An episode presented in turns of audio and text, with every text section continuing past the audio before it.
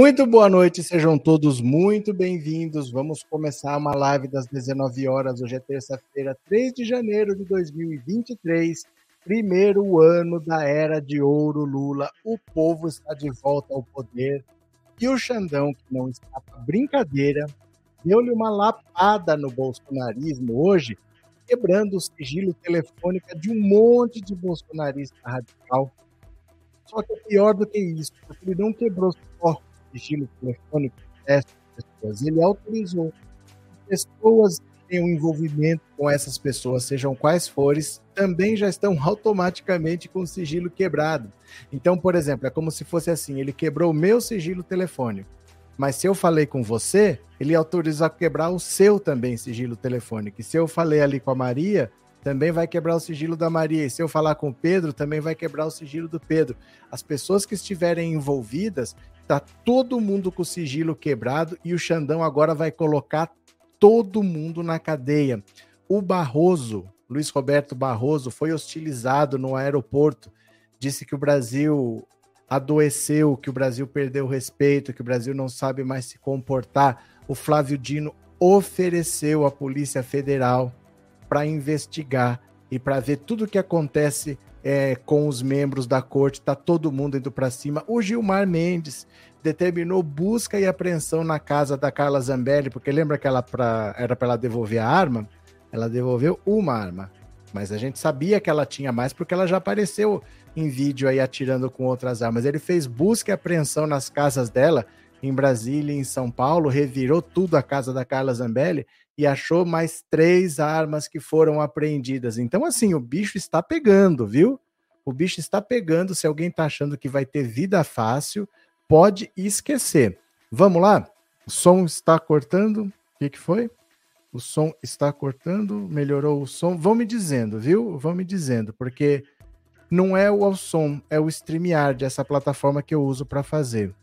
Eu, se tiver cortando, se tiver, se tiver, vocês me avisam, que eu saindo e entrando de novo normalmente resolve, viu? Cadê? É, Ivan, vi um CAC falando que se o ministro da Justiça quiser apreender os fuzis e armas, o Estado vai ter que pagar cada uma arma apreendida. E aí? E aí nada, não sou eu que digo, não é você que diz, vai ter uma lei. Vai ter uma lei dizendo se o Estado vai pagar, vai ter uma lei dizendo se não vai pagar, isso vai ser feito ainda mas vai acontecer o que estiver na lei não tem o que reclamar. Se falar que vai tomar sem pagar, vai tomar sem pagar. Se estiver falando que tem que indenizar, tem que indenizar. Então vou ter que decidir ainda. Não está feito, ainda não está no papel, mas assim que for decidido, o que foi feito é assim: tem uma limitação. Antes cada um podia ter 60 armas, agora pode ter 3. O que, que vai ser feito com as 57 não foi decidido ainda. Mas se falar que vai tomar, vai tomar. Se falar que vai, o Estado vai comprar, vai comprar, que valor, tudo isso vai ser decidido, ainda não se sabe, viu, Ivan? Então, bora, vamos lá, eu vou compartilhar a tela, venham comigo. Quem está aqui pela primeira vez, se inscreva no canal. Quem já é inscrito, mande um super chat, um super sticker e torne-se membro. Bora? Bora, vamos ler aqui, porque o bicho está pegando, olha. Exclusivo, super quebra de sigilo ordenada por Alexandre de Moraes mira o coração do bolsonarismo. Olha só. Xandão. Como parte das investigações sobre a participação de apoiadores de Jair Bolsonaro em atos antidemocráticos, o ministro Alexandre de Moraes do STF autorizou uma quebra de sigilo telefônico e de dados que dá amplos poderes aos investigadores da Polícia Federal que atuam sob seu comando e pode alcançar dimensões monumentais. Se tudo der certo, a medida atingirá o núcleo do grupo político que acaba de deixar o poder, com chances de incluir o próprio Bolsonaro. Perdão. A ordem foi expedida no último dia 12 de dezembro, só ficamos sabendo agora, e mira um número limitado de bolsonaristas. Oito ao todo. Só que no despacho, o ministro autoriza que também sejam quebrados os sigilos de todas as pessoas que mantiveram contato com esses investigados, o que amplia indefinidamente o número de alvos e, como o leitor verá a seguir, tende a levar para debaixo da lupa de Moraes ligações, mensagens e outros segredos do alto comando do bolsonarismo. Além do sigilo telefônico, está abarcada na decisão a quebra de dados telemáticos dos aparelhos celulares informações armazenadas em servidores de e-mail e de aplicativos de mensagens, por exemplo, poderão ser acessadas. Os alvos iniciais da quebra entraram na mira do ministro por promover ataques às instituições, especialmente ao STF e ao TSE. A coluna optou por não revelar o nome dos investigados para não atrapalhar as apurações. Entre os oito, há políticos com mandato. Até por isso, é de se esperar que pelo menos uma parte deles mantivesse contato direto com a cúpula do governo em Brasília. Daí em diante é possível supor o teor bombástico da medida. Vocês entenderam isso? Entre os oito, há políticos com mandato, ou seja, um deputado, um senador, e como é uma pessoa do núcleo do bolsonarismo que tem mandato, é de se supor que essa pessoa teve contato com o Bolsonaro.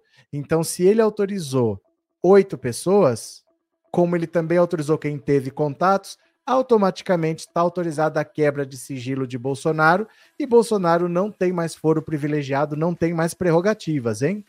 É, com a como a decisão autoriza a quebra do sigilo de pessoas com as quais os investigados se comunicavam, seus interlocutores graduados estarão também abarcados pela medida. Se um dos investigados falou com um juiz, com um jornalista, com o um ministro de Estado, com um general ou até com o presidente da República, a quebra de sigilo de qualquer um desses interlocutores está automaticamente autorizada por Moraes é, por assim dizer, uma quebra de sigilo no atacado, que começa com personagens demarcados, mas que contempla, na mesma decisão, um universo indefinido de outros alvos. E não é só.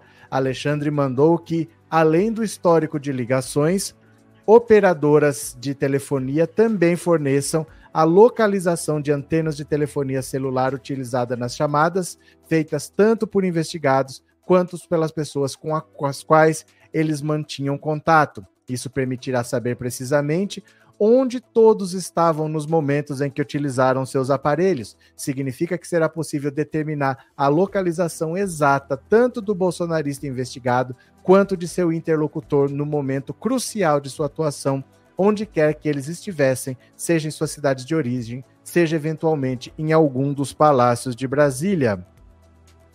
A decisão não delimita o seu alcance. Todas as informações deverão ser fornecidas pelas companhias aos investigadores, não importa se os alvos ou seus contatos estivessem próximos de uma torre de telefonia ou ERB, sigla de estação rádio base no jargão técnico, de um lugarejo do interior do país ou da Praça dos Três Poderes, a partir da reconstituição dos contatos e do cruzamento dos dados de localização, os investigadores poderão descobrir, por exemplo, encontros até então desconhecidos entre os alvos e os interlocutores. Olha, vocês lembram que o Bolsonaro colocou sob sigilo é, entradas, saídas, quem que a Michelle recebeu, a entrada dos filhos, como uma pessoa investigada pode ter contato, por exemplo, com o Bolsonaro, ele pode quebrar o sigilo do Bolsonaro, ele pode quebrar o sigilo de outras pessoas, ele pode saber a localização dessas pessoas. Então ele pode saber onde que essa pessoa estava, se essa pessoa entrou no Palácio do Planalto, se foi para o gabinete da presidência da República. Pelo GPS do celular, ele vai saber onde essa pessoa andou. Entre os responsáveis pela investigação, há uma expectativa de que, para além de tudo que os inquéritos conduzidos por Moraes já reuniram, o trabalho permitirá redesenhar a cadeia de comando dos atos antidemocráticos e descobrir se os ataques às instituições que ele investiga obedeciam a uma ordem unida do topo do poder da República. Outra aposta é que será possível ainda reunir novos elementos sobre os financiadores dos atos. No despacho de Moraes, há mais de um detalhe que chama atenção o ministro determina que as telefônicas forneçam registros de ligações desde 2017. É um marco temporal curioso que coincide com o início da pré-campanha de Jair Bolsonaro ao Palácio do Planalto e com a eclosão em algumas partes do país de movimentos associados aos que viria a ser o bolsonarismo, como a barulhenta greve de policiais militares que parou o Espírito Santo naquele ano, há diversos indícios de que o próprio Bolsonaro e pessoas próximas a ele incentivaram esses movimentos, cujas lideranças vieram a apoiá-los tempos depois. Outra passagem que chama atenção na decisão diz respeito aos amplos poderes que ele dá ao restrito grupo de investigadores que auxilia Moraes nas apurações e que acende o sinal de alerta para o risco de avanço indevido sobre a privacidade de quem não tem nada a ver com os crimes investigados. O ministro deixa explícito que, nas tratativas com as companhias obrigadas a atender os dados, os policiais estão autorizados a solicitar e receber qualquer tipo de informação relativa à decisão. É algo incomum em investigações desse tipo, uma carta branca rara que impõe ao próprio Moraes, ao STF em geral, uma responsabilidade monumental. Olha, isso daqui é um baque, é uma paulada no bolsonarismo. Porque eu vou dar para você um exemplo do que, que pode ser feito quando você tem os dados de posicionamento do celular. No caso das rachadinhas do Flávio Bolsonaro, os investigadores tinham tudo. O Bolsonaro que conseguiu parar a apuração lá no STJ mas tinha tanta prova, é difícil um criminoso ser preso com tanta prova que nem tinha prova quanto falava o Bolsonaro. E o processo parou porque o Bolsonaro era presidente e mexeu os pauzinhos no STJ. Mas olha o que, que tinha, por exemplo. Eles tinham a Câmara, que fica dentro da agência bancária da Alerj, da Assembleia Legislativa do Rio de Janeiro. E aí a câmera filmava o Queiroz entrando, na câmera tem a data e o horário. Aí o Queiroz vai até o caixa, efetua uma operação. Com a quebra do sigilo bancário do Flávio, você vê que naquela mesma hora, por exemplo, o plano de saúde dele foi pago em dinheiro vivo. Naquela mesma agência, naquela hora, o plano de saúde foi pago, a escola das crianças foi paga, tudo com dinheiro vivo. Naquela mesma hora, também foi feito um saque. Naquela mesma hora, o Queiroz sai dali pelo GPS do celular, aí ele consegue ver e ele encontra a esposa do Flávio Bolsonaro. E aí, pelo celular dela, ela vai até uma imobiliária e dá entrada para comprar um apartamento.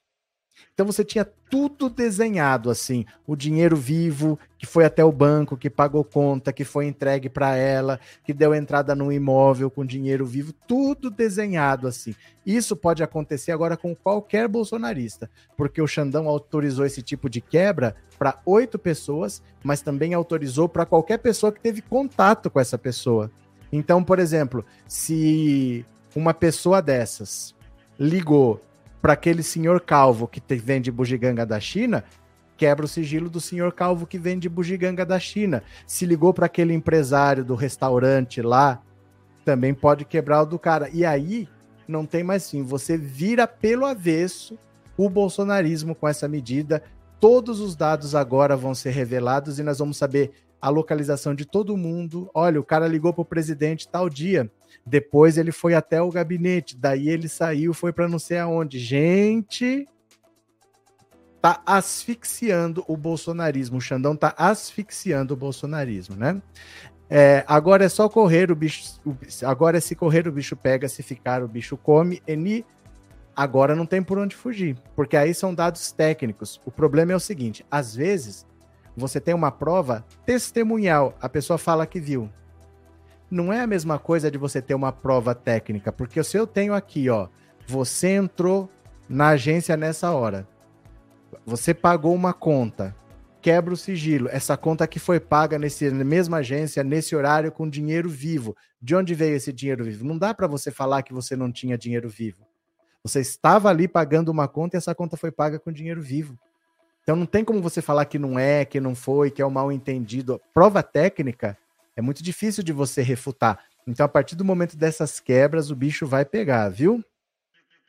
O Bolsonaro, uma lacraia e toda a escumalha, todos estão lacados. Se um investigado ligou para um pastor qualquer, esse pastor está automaticamente com sigilo telefônico quebrado. Se falou com outro fulano, quebrado. Se falou com o ministro tal, quebrado. Se falou com o fulano lá da cloroquina, quebrado. E por aí vai. É muito ampla essa quebra autorizada pelo Xandão, viu? É, Daniela, boa noite. Cadeia nesses bolsonaristas criminosos. Inês, que seja virado pelo avesso de cabeça para baixo. Johnny, o Desiste Ciro ainda está aparecendo na live? Como assim o Desiste Ciro ainda está aparecendo na live? Como assim, Johnny? Não entendi. O que, você quis dizer? Explica para mim. É, Maria Aparecida, a máscara de todos iria cair, esse povo fez muita coisa criminosa, tem que pagar. Mas agora, agora o bicho pega. E a coisa vai ficando feia para eles. Vem vendo aqui comigo, olha. Gilmar Mendes autoriza, IPF apreende armas da deputada Carla Zambelli. Olha, a galera tá se encrencando a Polícia Federal cumpriu nesta terça-feira dois mandados de apreender armas em endereços de Carla Zambelli. A ação foi autorizada pelo ministro Gilmar Mendes do STF. No fim de outubro, Zambelli discutiu com um apoiador do presidente Lula em uma rua de um bairro nobre de São Paulo e perseguiu o homem com uma arma em punho. A atitude rendeu uma investigação contra a deputada. Nesta terça, uma arma foi apreendida em Brasília e duas em São Paulo todas estavam registradas. A Procuradoria-Geral da República chegou a pedir busca no gabinete da deputada, mas o STF não autorizou. Hoje eu sofri. pera, pera, pera, pera, pera lá. Carla Zambelli choramingando. Pera lá, ó. Hoje eu sofri busca e apreensão a mandado do STF para entregar outras três armas que eu tenho. Apesar de eu ter entregue espontaneamente minha G3C 9mm, eles estavam também agora atrás da minha 380 Taurus, uma Ruger 9mm e uma arma de coleção 38 que eu tinha. Olha, tá preparada, hein? Gilmar Mendes já havia determinado a suspensão do porte de armas da parlamentar e que ela entregasse a pistola usada na perseguição contra o apoiador de Lula. Nos últimos dias de 2022, um familiar da deputada levou a arma para a Polícia Federal. O ministro também ordenou que Zambelli entregasse outras armas que ela tivesse em casa. A TV Globo apurou que após a entrega da pistola em dezembro, a Polícia Federal foi cumprir o cancelamento do porte de armas e descobriu que a autorização era para uma arma diferente da que foi repassada. Os investigadores entenderam que havia indícios de que Carla Zambelli possuía mais armamento e comunicaram o fato ao STF. Em seguida, a vice-procuradora-geral Lindor Araújo pediu a apreensão de, das outras armas. Olha só, eita! Gente, essa galera tá no rumo da cadeia, essa galera tá no caminho da cadeia. Ó, travou, hein? Travou. Me dá um segundo que é só. Destravou? Quando dá essas travadas assim, se eu saio e entro, resolve. É a plataforma, ó. É a plataforma que tá travando. Me dá só um segundo, que é sair e entrar que resolve. Quer ver? Espera lá.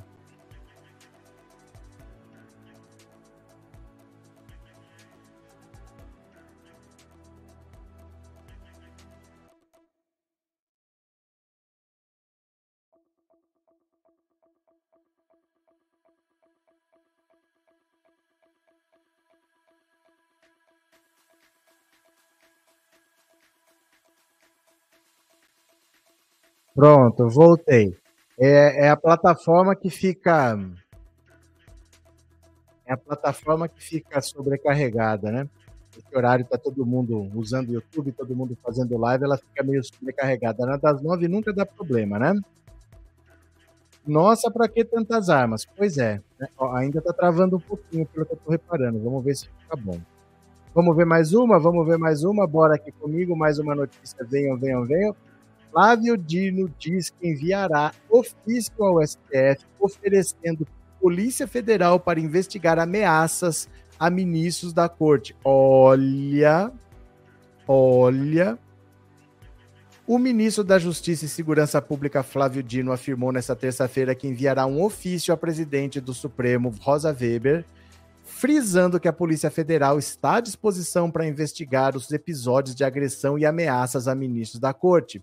Dino chamou os agressores de extremistas antidemocráticos que perseguem magistrados nas ruas, nos aeroportos e restaurantes. Vou enviar ofício ao presidente do STF, frisando que a Polícia Federal está à disposição para investigar os episódios de agressão e ameaças a ministros daquele tribunal e de outros. São extremistas antidemocráticos que perseguem magistrados nas ruas, nos aeroportos e restaurantes. Nessa terça, como mostrou o colunista do Globo Lauro Jardim, o ministro Luiz Roberto Barroso vivenciou uma das cenas de ofensa ao tentar embarcar na madrugada de Miami para Brasília.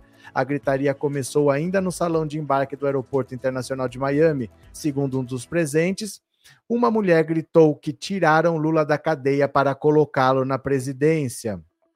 Em seguida, vários bolsonaristas aplaudiram e começaram a vaiá-lo e xingá-lo. Depois entoaram o coro de sai do voo. O episódio chegou a atrasar o embarque em alguns minutos. Os brasileiros que embarcaram para Brasília acreditam que o ministro desistiu de entrar na aeronave. O mandato do ex-presidente Jair Bolsonaro foi marcado por ataques constantes aos ministros do STF, especialmente Alexandre de Moraes, relator dos inquéritos que miram o ex-presidente, seus filhos e aliados, e Luiz Roberto Barroso, que presidiu o TSE antes de Moraes assumir. Recentemente, Moraes foi criticado por um manifestante em Nova York e rebateu com um singelo: perdeu mané, não a mola. O Barroso vai ser muito atacado agora por causa desse perdeu mané. A galera ficou revoltada com essa história do perder o Mané. E eles não aceitam o Barroso agora. Agora eles ficam hostilizando o Barroso, mas o Flávio Dino falou: vou deixar a Polícia Federal à disposição do STF para investigar quem anda perseguindo e fica hostilizando o ministro do STF nas ruas. Gente, o bicho tá pegando, viu? Edson, Pense num gado sem futuro, meia dúzia de gados pingados, ainda se iludindo, achando que vão mudar a Constituição e que pede pix ao zumbi não volta para casa porque não tem mais. Cadê? Paulo, bolsonaristas são abusados e inconsequentes. Leneide, quem está por trás desses alienados foi o próprio governo de Bolsonaro. É, Antônia Dida Baiana, boa noite. Heloísa, Boa noite, é hora de participar da sua live. É uma honra. Bem-vinda, Heloísa. Vamos chegando, viu? Vamos chegando. Bora para mais uma aqui, ó. Olha o, o Barroso. O Brasil adoeceu, diz Barroso, após ataques no aeroporto de Miami o ministro do STF, Barroso, divulgou uma nota oficial sobre o ataque que sofreu no aeroporto de Miami, nos Estados Unidos. Em vídeos que circulam nas redes sociais, é possível ouvir as pessoas gritando: sai do voo e vaiando o magistrado. Ele não reagiu às provocações, conforme mostram as imagens, porém se manifestou nessa terça. Barroso destacou o perigo do discurso de ódio que se instalou no país nos últimos anos. É uma mistura de ódio, ignorância, espírito antidemocrático e falta de educação. O Brasil adoeceu. Espero que consigamos curá-lo que, que, uma luz espiritual ilumine essas pessoas. O ministro da Justiça, Flávio Dino, também se manifestou. Nas redes, ele disse que enviará um documento a Rosa Weber colocando a Polícia Federal à disposição. Vou enviar um ofício. Bom, acabamos de ler. Em novembro, Barroso foi abordado por um bolsonarista enquanto caminhava em Nova York. Na ocasião, ele respondeu: perdeu o mané numa, mola. A fase foi referência à derrota de Jair Bolsonaro nas urnas. O manifestante não aceitava o resultado das eleições. Em novembro, em um ato de descontrole de apoiadores de Bolsonaro, Barroso precisou da ajuda da PM após ser hostilizado na cidade de Porto Belo, litoral de Santa Catarina, enquanto jantava com amigos. Em nota, o gabinete do magistrado disse que ele preferiu se retirar, pois a manifestação ameaçava fugir ao controle e tornar-se violenta. Olha, Agora aqui vamos lembrar o seguinte: quem criou o bolsonarismo? Quem é responsável por esse bolsonarismo que está fora de controle? O Rogério Skylab já falou disso há muito tempo. Dá uma olhada aqui, ó. Ó, quem que criou esse monstro do Bolsonaro? Bolsonaro foi alimentado por eles, né? E eles devem ter se arrependido profundamente. Profundamente. Globo News, Rede Globo, todos, todos. STF. STF que, que o STF fez com Lula? Não, não permitiu que ele fosse ministro da Dilma? É, é, insuflou a prisão dele? É, confirmou um impeachment? O STF é muito responsável por essa situação. O STF criou esse monstro. Entendeu? E agora eles estão tendo que correr atrás para tentar corrigir a merda que eles fizeram.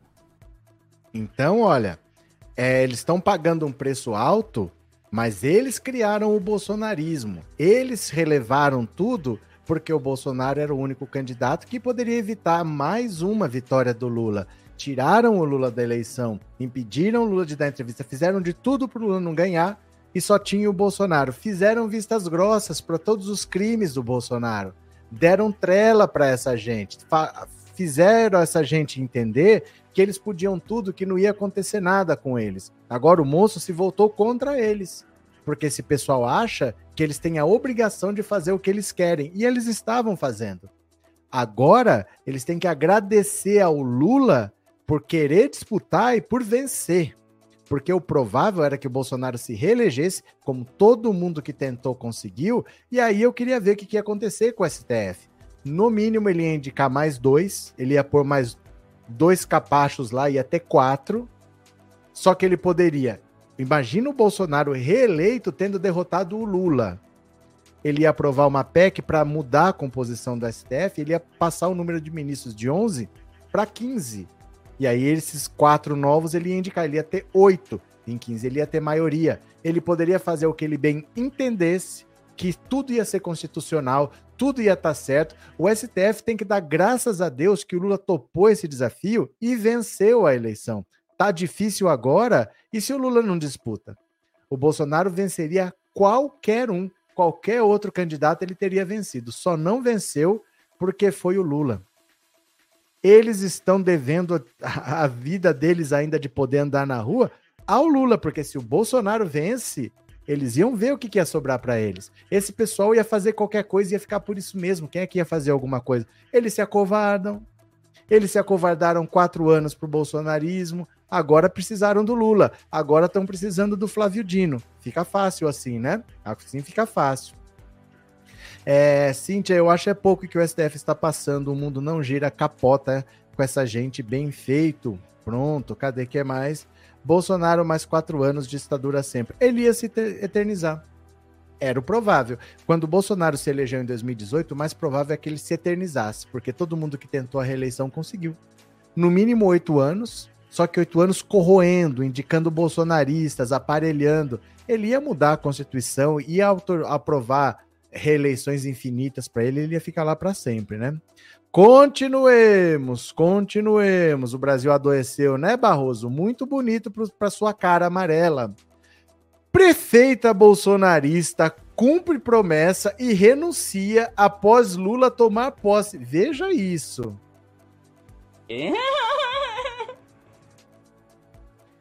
Olha se tem cabimento.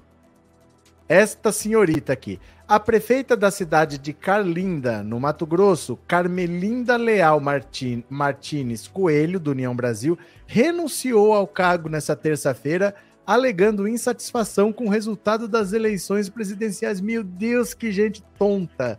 Lula tomou posse no domingo. A renúncia foi divulgada por meio de uma nota emitida pela Câmara. Conforme o comunicado, Carmelinda teria entregado a carta de renúncia na prefeitura às 9h30 dessa terça. No documento, ela diz que não concorda com a gestão do novo presidente. Minhas convicções políticas me colocaram na contramão da administração que se inicia em 1 de janeiro pelo novo presidente da República e por isso não tenho forças para continuar dando o melhor de mim na frente do Poder Executivo Municipal. Olha isso, gente. Como que uma pessoa fraca dessa foi eleita prefeita, né? Carmelinda disse que vai continuar lutando como cidadã e está certa de que mais uma vez acertou e agiu em benefício do povo. Ah, abandonar a prefeitura atua em benefício do povo. Na nota, a Câmara informou que a prefeita concordou em permanecer no cargo até o dia 31 de janeiro para que o seu sucessor, o vice-prefeito Pastor Fernando Ribeiro, possa ter uma transição adequada e assumir como chefe do executivo municipal. Olha isso aqui. Olha isso. Renúncia prefeita Carmelinda Leal Martins Coelho. A Câmara Municipal de Carmelinda, representada pelo seu presidente, vereador José Henrique Bertipalha, vem através dessa nota comunicar que às 9h30 do dia 3 recebeu das mãos da excelentíssima prefeita Carmelinda Leal Martins Coelho sua carta de renúncia ao cargo de prefeita municipal. Informamos que em, em reunião que antecedeu o protocolo da referida carta de renúncia a pedido da presidente Vamos ver aqui. Eita. Deixa eu ampliar. Aqui. Que é a mesma. Uh, houve concordância e entendimento junto à prefeita Carmen para que a mesma permaneça no cargo até 31 de janeiro de 2023, possibilitando assim que o seu sucessor, o vice-prefeito pastor Fernando Ribeiro, tenha um período adequado de transição junto ao chefe do executivo municipal. Cabe ressaltar que a prefeita afirmou nesta reunião que todo o processo para encerramento de seu mandato, como ações em andamento, contas públicas, fechamento das pastas, de modo que todo o trâmite necessário está em avançada fase, sendo esses próximos 29 dias de transição suficientes para que o novo prefeito fique atualizado de tudo e possa, assim, iniciar seu mandato da melhor maneira possível. Informamos ainda que será marcada a sessão extraordinária desse legislativo para leitura da carta de renúncia da prefeita e, posteriormente, esta Casa de Leis estará convocando para assumir o cargo o vice-prefeito. Serão oficializados também a Justiça Eleitoral e o Tribunal de Contas do Estado do Mato Grosso, sendo o que tínhamos para o momento, subscrevemos-nos. É inacreditável que o município estava entregue a uma pessoa dessa que, contrariadinha com o resultado da eleição, falou dane-se para o município ah, não vou ser mais prefeita, não, porque eu tô chateadinha. Vocês me deram o seu voto, vocês confiaram em mim, eu gastei dinheiro fazendo campanha, mas não vou mais ser prefeita, não. Eu vou renunciar porque eu tô chateadinha com o resultado da eleição presidencial. Isso é uma prefeita. É inacreditável. É inacreditável, né? Boa noite, Carlos Guerra. Vamos fazer uma vaquinha para mandar os membros bolsonaristas da minha família para o Afeganistão. Eles vão adorar. Márcio Gil, tem que prestar atenção ao eventual conluio com o com o você, o vice. O vice e o presidente da Câmara aqui na Paraíba houve caso histórico na cidade turística de Cabedelo. Mas do que você está falando, Márcio? Do que você está falando? De conluio entre o vice e o presidente da Câmara na. Não sei qual é o assunto, viu? Peço desculpas, eu não sei do que você está falando mesmo. Se você puder explicar melhor, não precisa ser por superchat, não é que eu não sei do que se trata, tá bom? Abraço. É, a prefeita que reiniciou faria melhor indo embora do país com todos os insatisfeitos. Verdade. Continuemos, vamos para mais uma. PSOL cita 52 motivos no STF em pedido de prisão de Bolsonaro. Olha, 52 motivos para a prisão de Bolsonaro, o pessoal citou. Olha só. No primeiro dia de 2023, o pessoal protocolou no STF um documento de 100 páginas pedindo, entre outras coisas, a prisão preventiva de Bolsonaro. O partido de apoio ao governo Lula alegou 52 motivos para o pedido e acusou o político de chefiar uma organização criminosa que vem atacando a democracia do Brasil. A coluna teve acesso ao relatório que é assinado por 16 pessoas, sendo 15 deputados federais e o presidente da sigla, Glauber Braga, e mostra que há pontos pesados. Os casos citados nesta exordial se juntam a dezenas de denúncias já presentes nesse inquérito que mostram a clara tentativa de incentivar atos criminosos e terroristas, como os vivenciados em Brasília recentemente. Ao longo de várias páginas, o documento enumera as 52 razões pelas quais o pessoal considera vital o pedido de prisão preventiva contra Bolsonaro. É importante destacar os bloqueios em rodovias do Brasil afora, vem sendo financiado por empresários ligados ao ex-presidente da República, como Luciano Heng, proprietário da Avan, o que demonstra que tais atos não são realizados de forma espontânea e desorganizada, tendo Jair Messias Bolsonaro como autor intelectual. Procuradores de Santa Catarina, São Paulo, Espírito Santo informaram ter identificado a participação de empresários no financiamento dos atos antidemocráticos. Há uma grande organização criminosa com funções pré-definidas, financiadores, arrecadadores, como é de conhecimento público, tem vários números de PIX, afirmou o Procurador-Geral de Justiça Mário Luiz Sarubo. Sarrubo. Segundo ele, há suspeitas de que existe uma organização em nível nacional o sétimo motivo cita o passado de Bolsonaro. É preciso ressaltar, infelizmente, o histórico de disseminação de fake news com intuito golpista do ex-presidente. Ele, desde o início de sua presidência, vem arquitetando o atual cenário em que vivemos. O relatório aponta reportagens da agência Lupa, da Folha de São Paulo e de outros veículos desmentindo o Bolsonaro. O pessoal alega também que o presidente disseminou fake news que tiveram de ser repudiadas pelo próprio STF, além do TSE, da OAB e do grupo Prerrogativas. Em seguida, a legenda cita o caso de George Washington de Oliveira Souza, que foi preso após tentar explodir um caminhão de combustível em via próximo ao Aeroporto Internacional de Brasília, citando aspas do acusado. O que me motivou a adquirir as armas foram as palavras do presidente Bolsonaro, que sempre enfatizava a importância do armamento civil, dizendo: um povo armado jamais será escravizado. No item 33, o partido vai além todos esses fatos trazidos à baila na presente petição deixam claro que, de que existe um modus operandi articulado pela extrema-direita, liderado pelo ex-presidente da República, atacar o processo democrático, incitar a violência e manter um clima constante de guerra e violência com o objetivo de desestabilizar a democracia brasileira. Já a solicitação 43 elenca os supostos crimes cometidos por Bolsonaro: abolição violenta do Estado Democrático de Direito, interrupção do processo eleitoral e golpe de Estado. Com os motivos apresentados, o pessoal pede, além da prisão preventiva, investigação e apuração da responsabilidade de Bolsonaro, o depoimento do ex-presidente, quebra de sigilo telefônico e telemático, apreensão do passaporte e mandado de busca e apreensão. Olha Olha, pesado, hein? Gente, as coisas vão complicar demais para o Bolsonaro daqui para frente, porque ele fez a luz do dia. Todo mundo viu o que ele fez, né? Sônia Vieira, obrigado pelo super sticker, viu? Muito obrigado. Márcio, da renúncia da prefeita no Mato Grosso é tonto, mas ela pode estar tentando afastar alguma inelegibilidade da família também.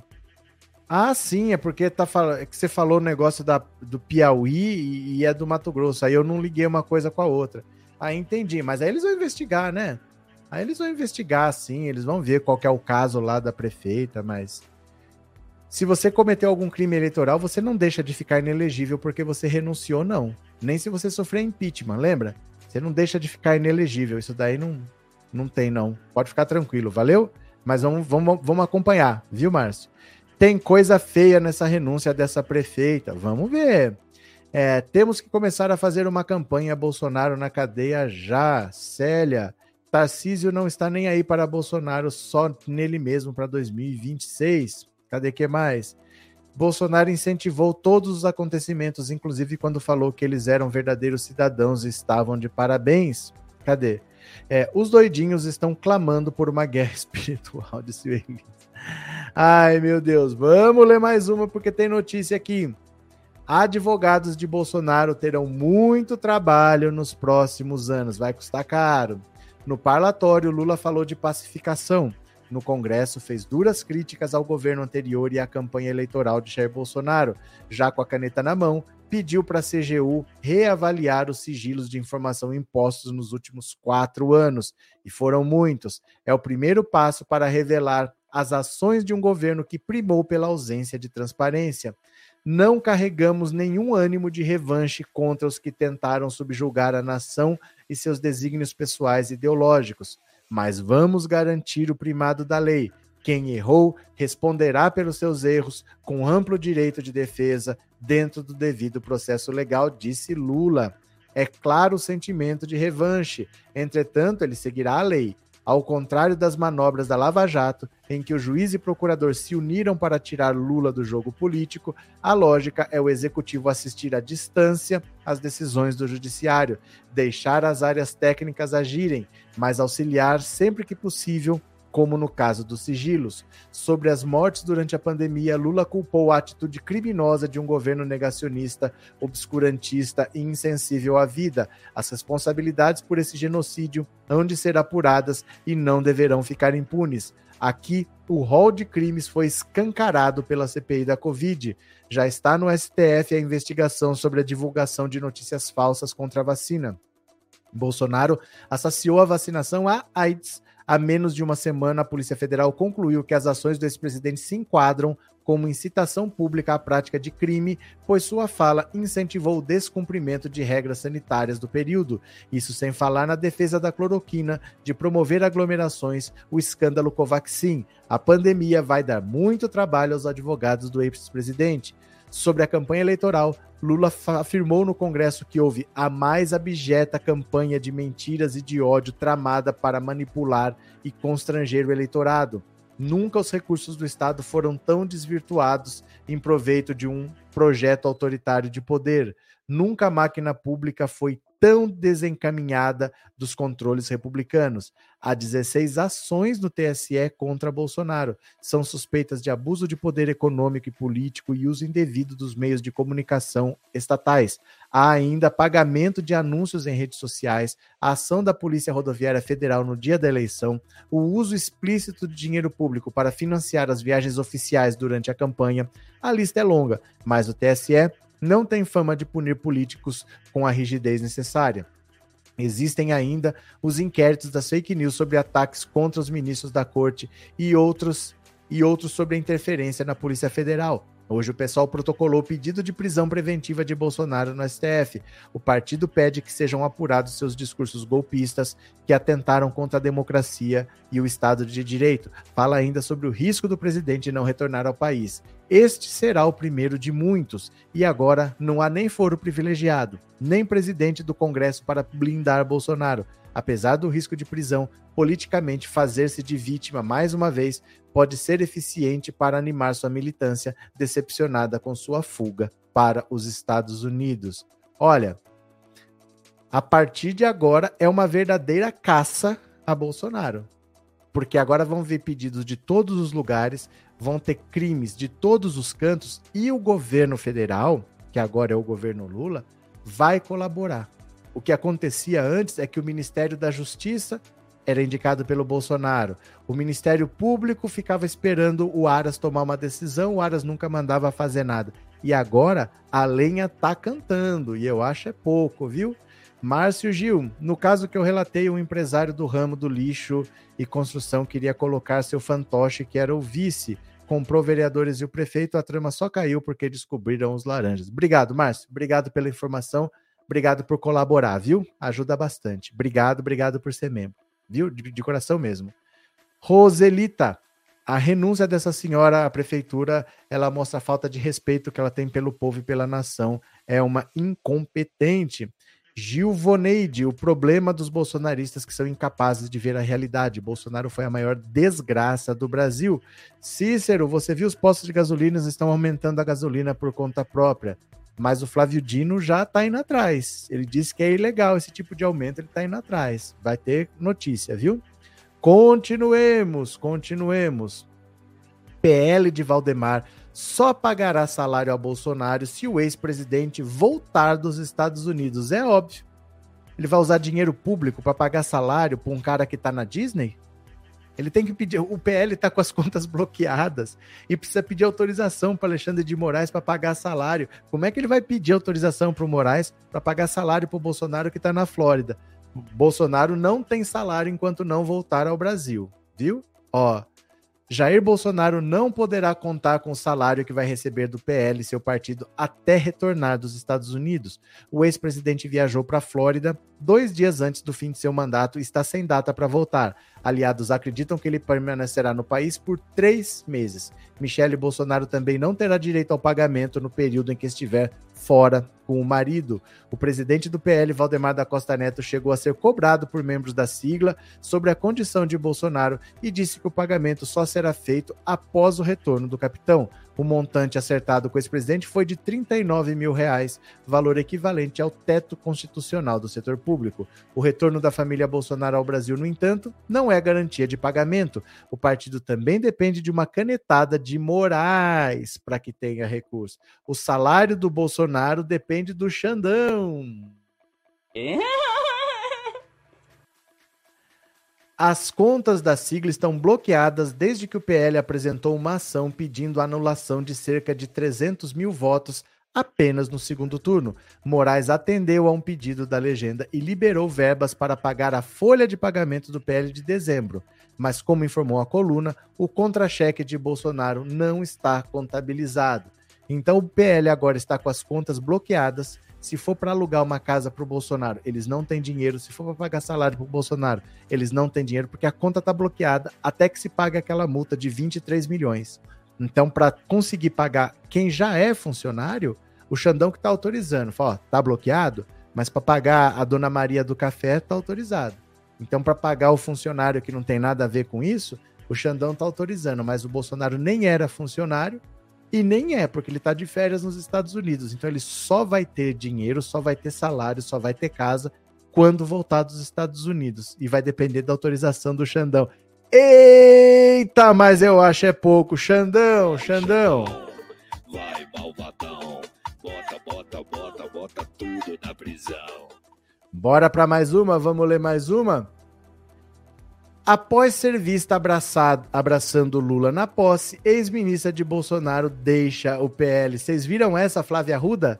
Foi ministra do Bolsonaro, ela estava na posse do Lula, abraçou e deu um beijo.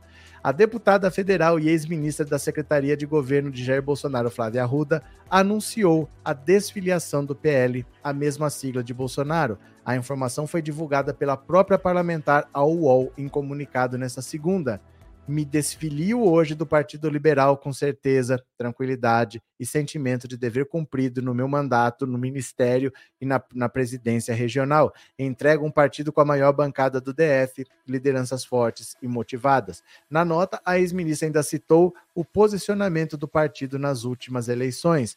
Em novembro, o presidente Valdemar da Costa Neto acionou, anunciou que o partido fará oposição a Lula considerando os fatos das últimas eleições, o posicionamento do partido e meus ideais democráticos, sigo em um novo caminho com sinceros votos de que a política continue sendo espaço de respeito e diálogo na busca de um Brasil melhor. Flávia ainda não anunciou a qual novo partido pretende se filiar. Ontem, ela foi vista abraçando o presidente Lula durante a posse no Congresso Nacional. Olha o vídeo aqui. A Flávia Arruda dando um abraço bastante carinhoso no Lula. Dá uma olhada. Olha aqui, ó. Olha lá, chegou, abraçou, abraçou de verdade, falou no pé do ouvido. Os bolsonaristas ficaram loucos. Ministra do Bolsonaro, ó. Ministra, de novo, de novo. Ó, ó, chegou, abraçou, falou no pé do ouvido. Isso é uma ministra do Bolsonaro. Dá uma olhada, ó, ó, ó. Os bolsonaristas ficaram loucos. Flávia é esposa de José Roberto Arruda, ex-governador do DF, concorreu ao Senado pelo DF com o apoio de Bolsonaro. Ela aparecia em primeiro lugar em diversas pesquisas de intenção de voto, porém a parlamentar foi derrotada por Damares, ex-ministra da Mulher, também do governo Bolsonaro. Damares é amiga da ex-primeira-dama Michele e foi apoiada durante toda a campanha pela esposa de Bolsonaro amiga de Michele, conseguiu 44,98 contra 27,05 de Flávia Arruda. Olha, o bolsonarista tá revoltado porque ela era ministra do Bolsonaro, estava na posse do Lula, abraçou o Lula, falou no pé do ouvido. O povo tá louco. O povo tá louco, mas é o que eu falo para vocês. É da natureza do Centrão aderir ao governo, seja ele qual for. Se o presidente da República for virar lata caramelo, o Centrão vai, vai aprender a latir, mas vai apoiar. Você não tenha dúvida, o Centrão vai apoiar qualquer governo. Ai, faremos oposição. Mentira! Eles nem sabem o que é oposição. Eles vão apoiar o governo. Eles só ficam falando que vão fazer oposição para custar mais caro, para exigir mais. Porque se fala que vai apoiar, então eu já conto com isso. Não, eles vão só dificultar mas vão apoiar, vão votar com o governo. O Centrão é assim mesmo, gente. A Centrão é assim mesmo, né? Cadê? Mu, o gado voltou pro pasto, acabou a mamata. Cadê? 10 mil milicos foram exonerados, acabou a mamata, disse o Antônio. Cadê que mais? É, Cris deu risada. Elias já está se arrastando pro Lula. Lógico, gente, mas eu... qual é a vantagem de ser oposição? Qual é a vantagem de ficar longe do poder? Qual é a vantagem de você estar longe do cofre? Eles sempre vão estar perto do poder, eles nunca vão ser oposição a ninguém, né? Flávia Arruda tem uma péssima referência que é o marido. Ah, mas ela tá lá porque para ela deve ser bom, né? Para ela deve ser bom, não tá obrigada? Então, tá porque quer. Itália 2019, o que a pessoa não faz quando o barco afunda até abraçar o opositor? Meu filho, se o barco estiver afundando, sempre o Centrão sabe nadar. O Centrão não morre afogado, o Centrão acha um barco para subir. O Centrão não tem essa. O Bolsonaro tá achando que vai liderar uma oposição a Lula. Quem que vai ser oposição a Lula? Só os bolsonaristas radicais, se não forem presos. Mas são 50 no máximo. O resto não vai fazer oposição ao Lula. O Lula já governou com o Centrão e não teve problema. Quem teve problema foi o Bolsonaro, que teve que inventar o orçamento secreto para domar o bolsonarismo, né? Cadê? Bora para mais uma. Bora para mais uma. Bolsonaristas reagem ao anúncio de Nízia Trindade sobre direitos sexuais. Quem vota no Lula vai pro inferno. Ô louco! Olha cada figuras patéticas aqui, ó. A ministra da Saúde, Nízia Yamaguchi, tomou posse nesta segunda-feira e, durante a solenidade em Brasília, anunciou que revogará medidas instituídas pela gestão de Jair Bolsonaro na pasta. Em seu discurso, ela deixou explícito que atuará em defesa dos direitos sexuais e reprodutivos, o que incomodou a base bolsonarista. Parlamentares reagiram à fala da ministra e culpabilizaram religiosos que votaram no presidente Lula serão revogados nos próximos dias as portarias e as notas técnicas que ofendem a ciência, os direitos humanos e os direitos sexuais reprodutivos, afirmou a ministra recém-impossada. Não houve detalhamento sobre as medidas sobre que medidas serão extintas, mas cabe ressaltar que o aborto só pode ser legalizado pelo Congresso Nacional. A ministra citou como exemplo de medida conservadora uma nota técnica que autorizou o uso de cloroquina e hidroxicloroquina no tratamento de Covid durante a pandemia. Em um ato interpretativo, a deputada estadual Ana Campanholo, apatética, escreveu nos stories: crente que vota no Lula vai pro inferno. Isso não existe. Ela foi acompanhada pelo colega de bancada de Santa Catarina, Gessé Lopes, aos cristãos que votaram no Lula, depois de mandar Bolsonaro tirar do seu material que Lula era a favor do aborto, a ministra da Saúde anuncia fim das, de posições pró-vida do governo. Você foi enganado. Também nos stories do deputado federal eleito mais bem votado de Mato Grosso do Sul, Marcos Polon, repercutiu a notícia. Você, católico, que ajudou a eleger, é responsável. O secretário de Cultura do governo de Jair Bolsonaro, Mário Frias, adotou o mesmo discurso. Que tristeza! E de imaginar que alguns cristãos ainda apoiam esse governo. Meu Deus do céu, que gente alucinada! Que gente alucinada! É o Ministério da Saúde, não é o Ministério da Teologia. Tem nada a ver com ser cristão, não sei, é o Ministério da Saúde. Que gente louca, que gente tosca, né? Cadê? É, todos que participaram do atos, dos atos terroristas devem ser punidos, sejam civis ou militares. Cadê que mais? Eulália, venha de onde vier, chegue de onde chegar. Importante é que venham para os braços de Lula. Salve, salve nosso amado presidente. Pronto, cadê? É, inferno tem música boa de César? Não sei. Nunca estive lá. Mas se eu for, vou encontrar muitos conhecidos. É, o Lula é o melhor presidente do Brasil, disse Maria José. Cadê que mais? Creuza. É, tenho raiva desse povo que fala em nome de Deus um monte de insanidade. Verdade. Deixa eu falar uma coisa para vocês. Eu vou, daqui a pouco, daqui a pouco, dois minutos, eu vou fazer, a live termina, eu vou fazer uma live no canal da Cubana, da Honey, porque vai ser um react de verdade. Porque quando eles fazem esses vídeos reagindo, eles não estão reagindo nada, eles estão fingindo, porque eles já escolheram o vídeo, eles já assistiram, eles sabem o que tem lá. Mas dessa vez não. Vai ser um react que ela vai reagir no canal dela, mas eu que escolhi, ela não sabe o que, que é. Então vai ser ao vivo. Se tiver mentindo, vocês vão ver na cara dela, porque a expressão não mente e vai ser um vídeo que ela não sabe o que, que é. Eu separei, eu preparei aqui, mas tá, ela não sabe o que, que é. Então vai ser ao vivo. Assim que essa live terminar, você vai ser direcionado direto para lá. A live acaba, a live seguinte no canal dela vai aparecer na tela para você, tá bom? Cadê, cadê, cadê? É, quem votou em Jair já está no inferno. Verdade, Carmen. Aisha, pessoas falsas nojentas só querem o nome de Deus. Cadê que mais? É, Marcileia, anistia não, golpistas na cadeia, não tem perdão, golpistas na prisão. Pronto. Lídia, agora temos um presidente confiável, responsável, que se importa com a nação. Obrigada a Deus, disse Lídia. Cadê? Boa noite, maninho, maninos, maninhos. Boa noite, Nelma. Cadê que mais? É, aí, infelizmente, temos pessoas cruéis que só querem usar o nome de Deus. É assim mesmo. É assim mesmo, né? Esse pessoal só quer proveito próprio. Eu vou fazer o seguinte: eu vou encerrar a live agora. Assim que a live encerrar, vai aparecer na tela para você já a próxima live e começa na sequência. Então a gente vai fazer um react. Ela não sabe o que, que vai aparecer lá. Eu que vou colocar os vídeos. Vamos ver é sobre Cuba. Tá? É sobre Cuba, ela vai dizer se é aquilo ou se não é, só que ela não viu, ela não sabe que vídeos são. Vocês acompanham? Bora lá, vamos assistir? Não precisa fazer nada, fica parada que a live aparece na tela para você. Valeu, meu povo. 21 horas aqui de novo. Vamos lá, vamos ver a live? Vamos ver a live? Beijo, venham comigo, venham comigo.